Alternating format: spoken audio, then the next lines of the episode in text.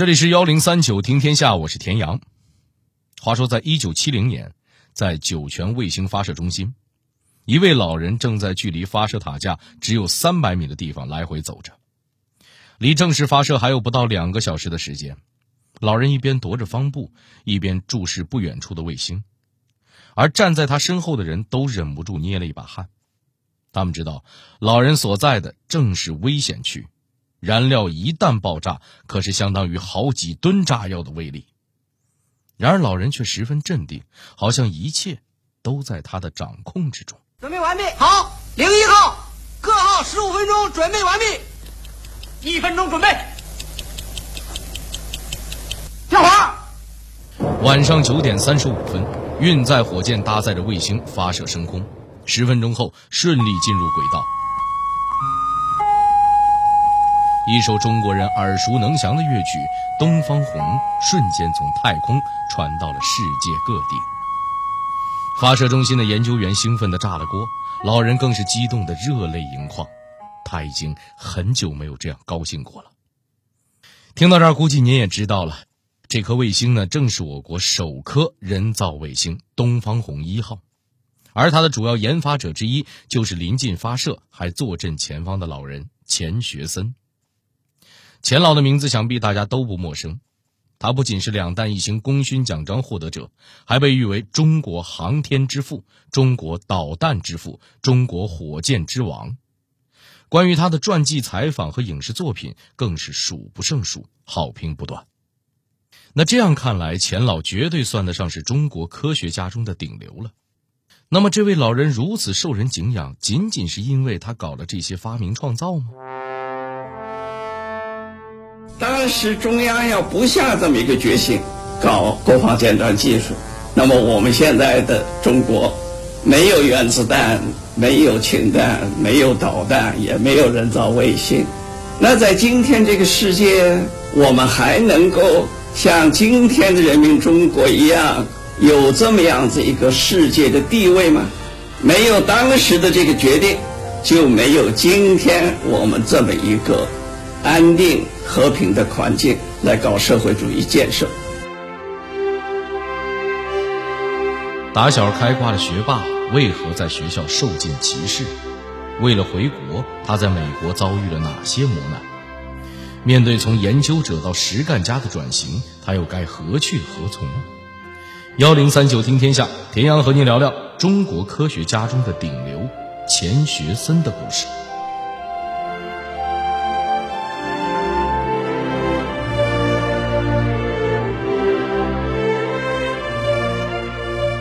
一九一一年的冬天，钱学森出生于上海。相比于其他人家，钱家不仅家境殷实，而且底蕴深厚。往远了说，他家祖上是一千多年前吴越国的开国国君；往近了说，钱学森的父亲是晚清的秀才，在政府教育部任职多年；母亲则是商业巨贾的大家闺秀，计算能力绝对是顶呱呱。出生在这样的家庭，钱学森自然也不遑多让，甚至可以说是青出于蓝而胜于蓝。他从小成绩优异，是不折不扣的超级学霸。不过，学霸也是有烦恼，那就是报考大学的时候真的很纠结。虽然这话说起来有点凡尔赛，但钱学森确实在各个方面都很优秀。数学老师觉得他有数学天赋，可以好好研究数学。国文老师认为他文章写得好，应该深入研究中文；还有老师建议他去学画画或者学音乐，而家里人呢，则希望他子承父业，将来搞教育。最终还是父亲一句“实业才能救国”说动了钱学森，让他决心报考交通大学，并最终进入机械工程系学习，主攻铁路。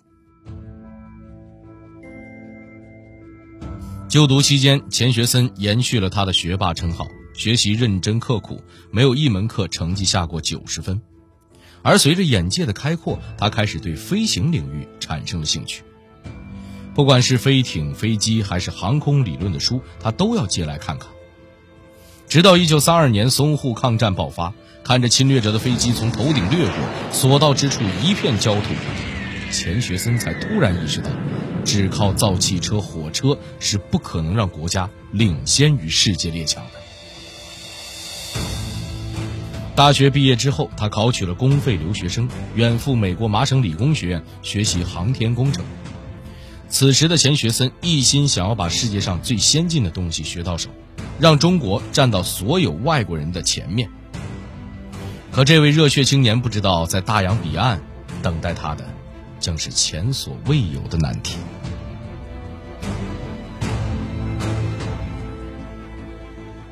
听到这儿，估计有朋友会问。钱学森不是学霸吗？去上个学能有什么难题呢？哎，您是有所不知，在当时的美国，光是成绩好、试卷答得漂亮是远远不够的，关键得看您能不能把学到的东西用在刀刃上。然而，由于当时国内缺乏实验设备，中国学生普遍只能纸上谈兵，即使是钱学森也不例外。和外国学生相比，他的动手能力要差很多。经常在实验课上遭到老师和同学的嘲笑，系主任甚至毫不留情面地对他讲：“你要是不喜欢实验课，就回中国去算了。”对于一直顺风顺水的学霸来说，这些遭遇绝对是不小的打击。但钱学森不仅没有气馁，反而将悲愤化为动力，更加潜心钻研。最后，他仅用一年时间就取得了硕士学位，进而转到加州理工学院攻读航空博士。当时这所学院是出了名的小规模精英聚集地，入学门槛都充满了偏见，既不招收女性，也不招收黑人，在清一色白人男性的校园里，钱学森变成了一个让人无法忽视的存在。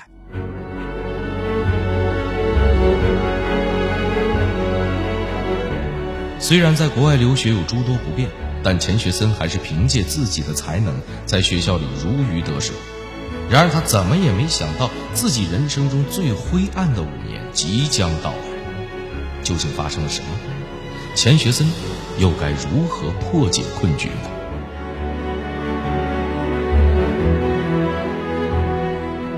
一九三九年，二十八岁的钱学森从加州理工学院获得博士学位，并留校担任教职。短短六年，他就升任为副教授。在此期间，他与导师冯卡门建立了深厚的友谊。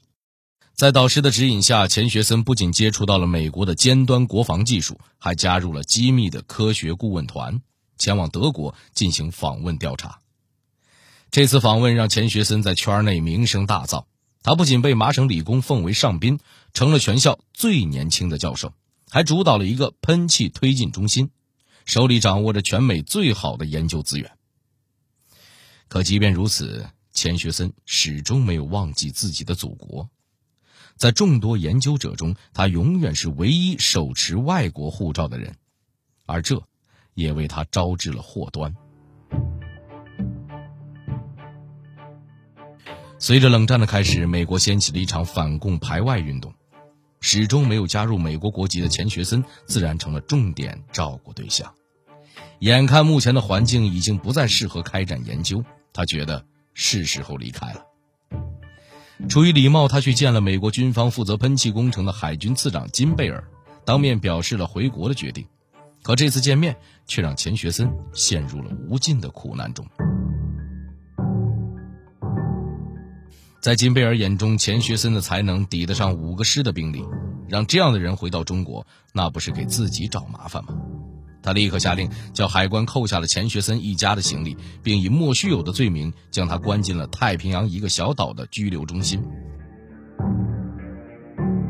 在那里，钱学森受到了非人的待遇，牢房潮湿阴暗，身边的犯人大多是月经犯，个个说着听不懂的语言。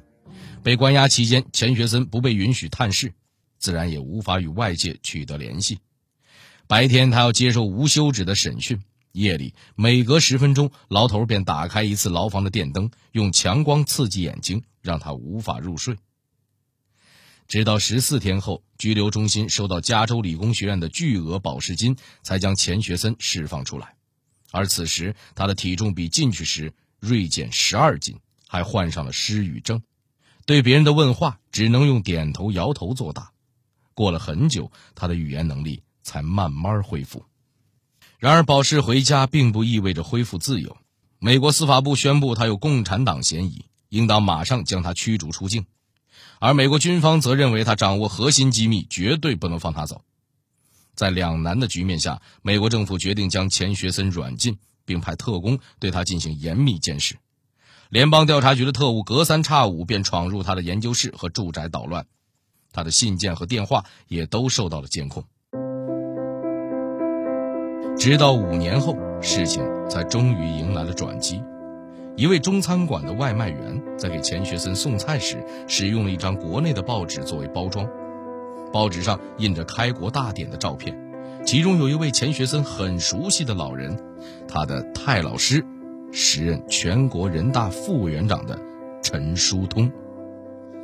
钱学森明白，只要联系上他，就能让新中国从国家层面介入自己的问题。于是他立马写信说明了自己的情况。可是。信写好了，该怎么寄出去呢？寄到中国是不可能了。钱学森便让夫人模仿儿童的笔迹，将收件人写成远在比利时的妹妹家，还特意使用黑人超市的邮箱投递，这才躲开了特工的监视。几经辗转，这封求助信终于寄到了国内，并最终呈到了周总理手中。此时正值日内瓦会议期间。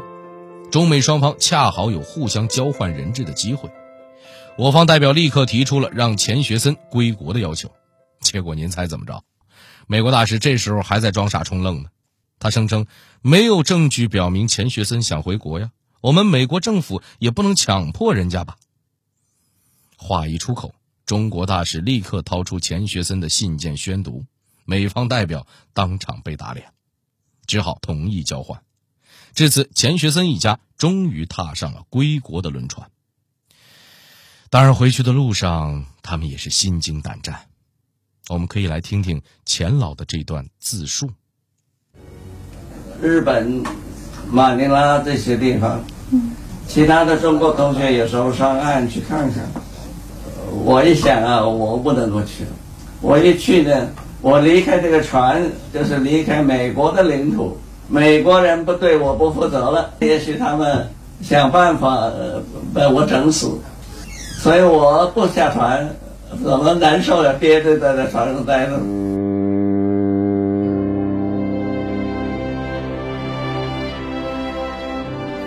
此时的中国百废待兴，任何领域想要做出成绩都不容易，而对于刚刚归国的钱学森，最大的困难是什么呢？他又是如何走上导弹和航天的研究之路呢？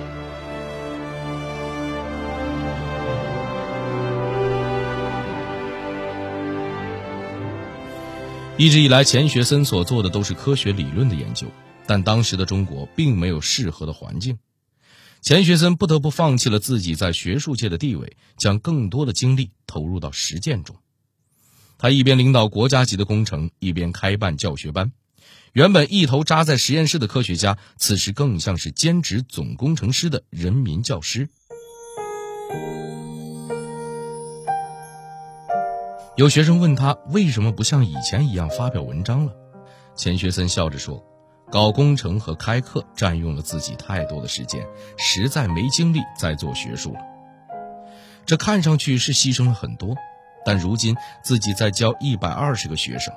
这一百二十人将来都有机会发表重要的文章，两者孰轻孰重呢？学生们听了似懂非懂，但时间证明钱学森的决定是正确的。后来，许多科学院和工程院的院士都曾是他的门下。教学之外，钱学森更是先于国家，提出了发展导弹和航天的建议。本来国家只打算重点发展飞机制造业。大家都觉得你连飞机都还没搞明白，就想着搞火箭，这不是白日做梦吗？更何况当时这些领域在国内完全是空白的，空白到什么程度？这么讲啊，就连导弹、航天这两个词儿都是钱学森自己翻译后才提出来的。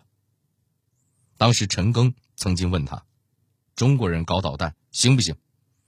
他是这么回答的。我那个时候正憋着一肚子气呢，中国人怎么不行啊？所以就回答很干脆，我说外国人能能搞的，难道中国人不能搞？中国人比他们矮一截。陈根大将听了以后非常高兴，说：“好极了，就要你这句话。”话虽然放出去了，但是当时人力物力的匮乏程度可想而知。不少人嘴上期待钱学森的成果，可心里多少觉得不靠谱。但钱学森偏偏和同事们一起做到了。考虑到研究需要保密，同时也要避免实验意外对老百姓造成影响，他们深入沙漠，在环境极其恶劣的戈壁滩上建起了导弹基地。本想着这样一来研究就能顺利进行，然而由于中苏关系突然恶化，苏联援助的专家一夜间全部撤走，这让钱学森的团队措手不及，导弹研制也一度陷入僵局。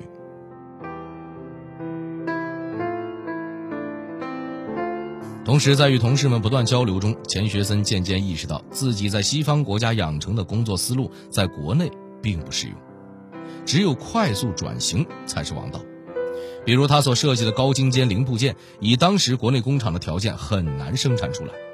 那既然如此，倒不妨先搁置对单项先进技术的追求，转而研究如何充分利用仅有资源，以总体设计的合理性取胜。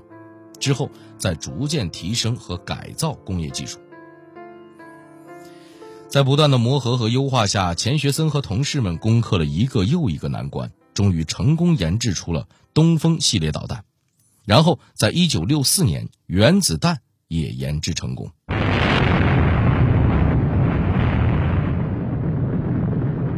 不过，由于当时的原子弹是固定在原地爆炸的，外国媒体又忍不住调侃说。中国研制出了原子弹，却没有能打出原子弹的枪。这个时候站出来的又是钱学森，在他的领导下，仅用了两年多的时间，就将原子弹和导弹成功结合起来，使得核武器真正有了威慑力。之后，他又马不停蹄地肩负起中国航天事业的重担，从长征一号运载火箭到东方红一号卫星的顺利发射，都离不开他的付出。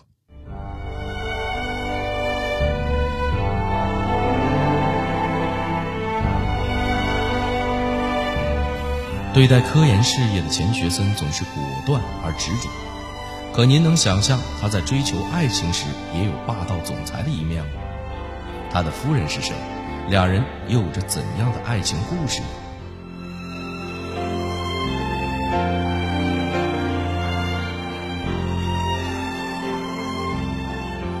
钱学森的妻子名叫蒋英，两个人的父亲不仅是同窗好友，更是多年的世交。蒋家生有五个女孩，而钱家只有钱学森一个儿子。可偏巧父母一直希望有个女儿，蒋家便将老三蒋英过继过来。因此，这俩人与其说是异姓兄妹，倒不如说是青梅竹马。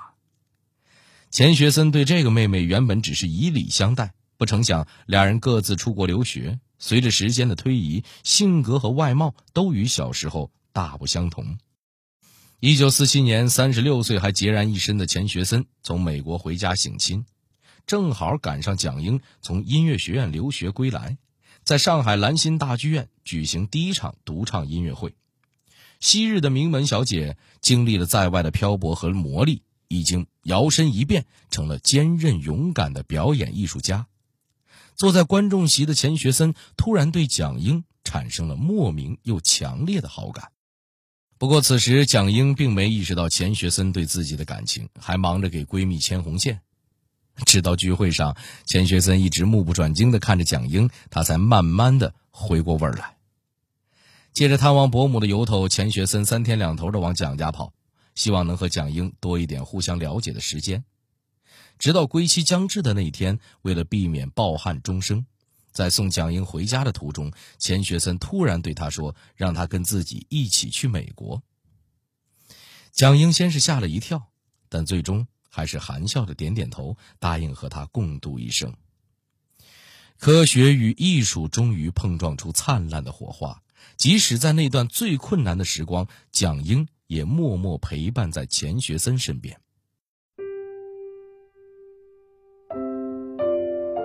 用现在的网络流行语来评价的话，钱老的传奇人生是连小说都不敢这么写的。如今我们发射的每一艘火箭和飞船，都承载着这位老人的梦想。他的梦想是什么呢？或许用他二十岁时写下的那段话就可以回答。你在一个晴朗的夏夜，望着繁密的闪闪群星，有一种可望而不可及的失望吧？我们真的如此可怜吗？不，绝不！我们必须征服宇宙。